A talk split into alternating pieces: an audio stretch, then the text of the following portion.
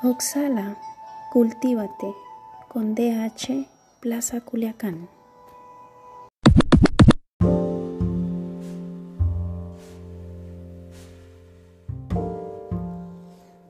Bienvenido a este nuevo capítulo de Oxala. El tema de hoy es ansiedad. Y para hablar de ansiedad es importante comenzar recapitulando que la ansiedad, igual que el estrés, tiene un sentido adaptativo. ¿Qué quiere decir?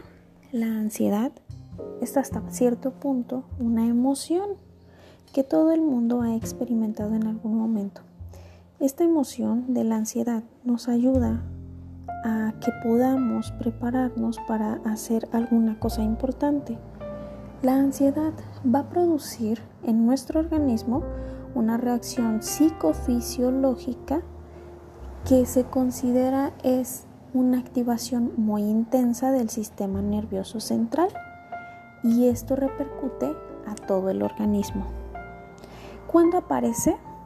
Aparece generalmente en situaciones que demandan un esfuerzo intenso o sostenido y que sirve para activarnos y hacernos poder hacer frente a una amenaza o peligro que está ocurriendo en el presente o que posiblemente puede suceder en el futuro.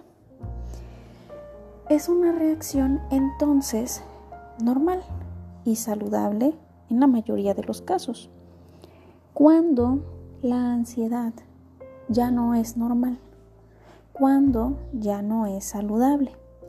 A la ansiedad como tal, eh, ahí lo podríamos clasificar como un trastorno un trastorno de ansiedad no es lo mismo que esa emoción que les se libera eventualmente. Un trastorno de ansiedad entonces ya no es normal. Estos se caracterizan por presentar un miedo o preocupación excesiva. Generalmente los trastornos de ansiedad van a tener cierta dirección, es decir, hay algo en particular que genera todas estas reacciones.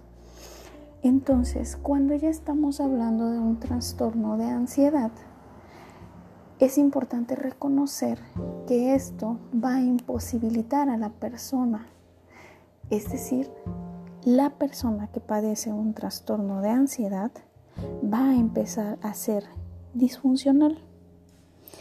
Esto que le provoca ansiedad puede evitar que la persona salga de casa porque tiene un miedo excesivo.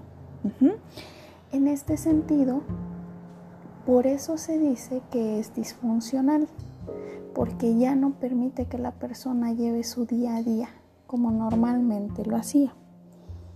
Pero ahora, la ansiedad, un trastorno de ansiedad como tal, se va a estar viviendo en tres grandes áreas que se van a relacionar entre sí. La primera área va a ser una a la que le llamamos activación fisiológica. En esta parte, las sensaciones físicas normalmente las va a generar un sistema del organismo, el sistema nervioso autónomo, que este se va a activar pues de manera automática como su nombre lo dice, ante las situaciones de alarma. Algunas de las sensaciones más frecuentes que este sistema va a provocar es dificultad para respirar o quizá respiración eh, un tanto rápida. Va a haber mareos, sequedad de la boca, probablemente una aceleración del ritmo cardíaco, empiezan a presentar temblores, tensión muscular, sudoración, nudo en el estómago o en la garganta o quizá inquietud motriz. Por otra parte, en la segunda área que se va a presentar va a ser en la cognitiva. ¿De qué estamos hablando? Básicamente de los pensamientos. Cuando se tiene mucha ansiedad o mucho miedo, los, pensamientos pueden llegar a contaminarse de estas emociones tan intensas, es decir, la ansiedad o el miedo excesivo. estos pensamientos pueden volverse exageradamente negativos o catastróficos, hasta el punto de pensar que nos pasará algo malo y no lo podemos controlar. Perderemos el control o nos moriremos, tal cual.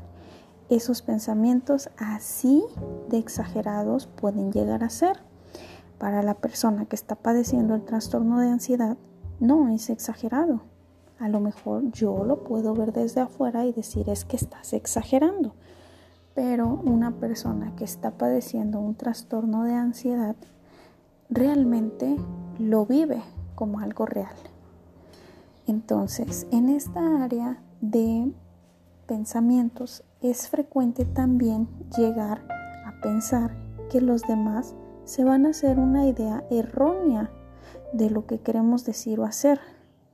Podemos pensar que nos van a rechazar o que algún asunto salga mal y entonces podemos fracasar.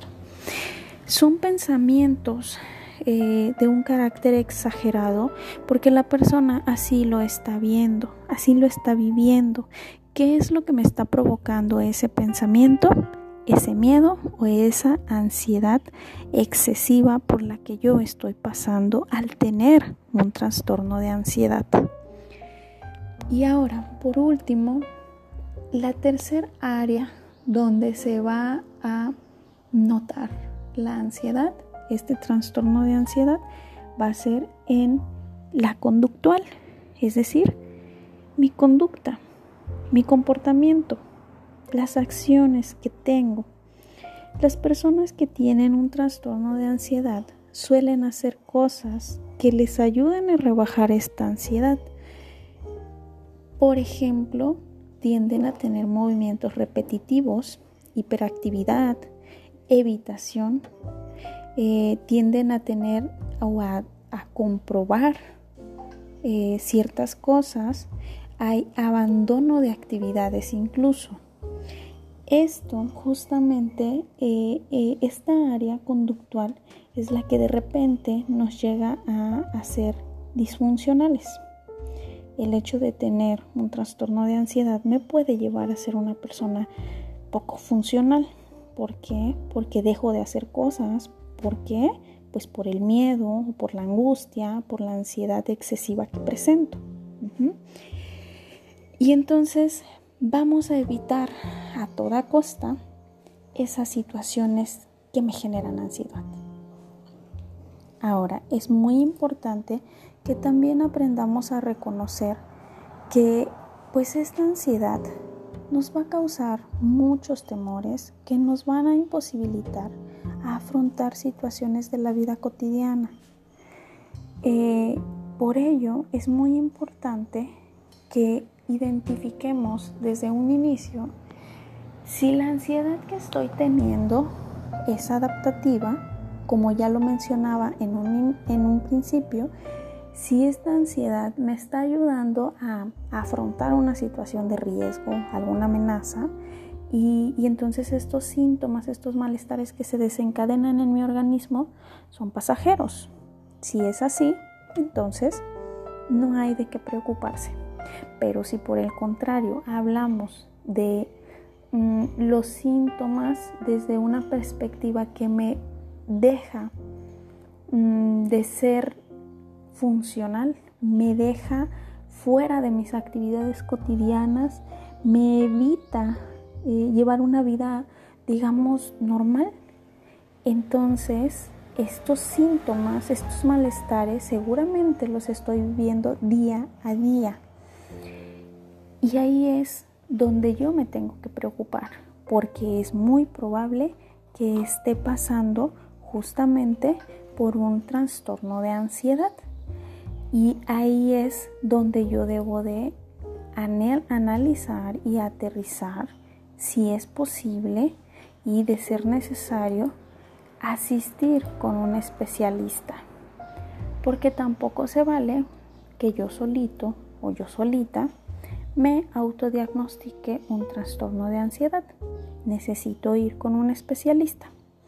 Así que entonces te invito a que analices un poquito tu día a día, considerarías que estás presentando algún trastorno de ansiedad o los síntomas que te dije se te, hizo, se te hicieron familiares, pero no al punto de, de necesitar atención profesional y solamente notas que los has padecido, pero que ha sido por una situación adaptativa, entonces no hay ningún inconveniente.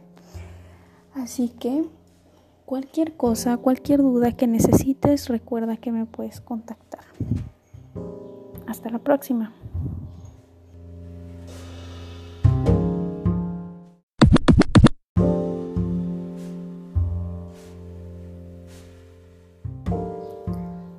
Gracias por escucharnos hasta el final. Recuerda, Oxala, un respiro para tu salud emocional.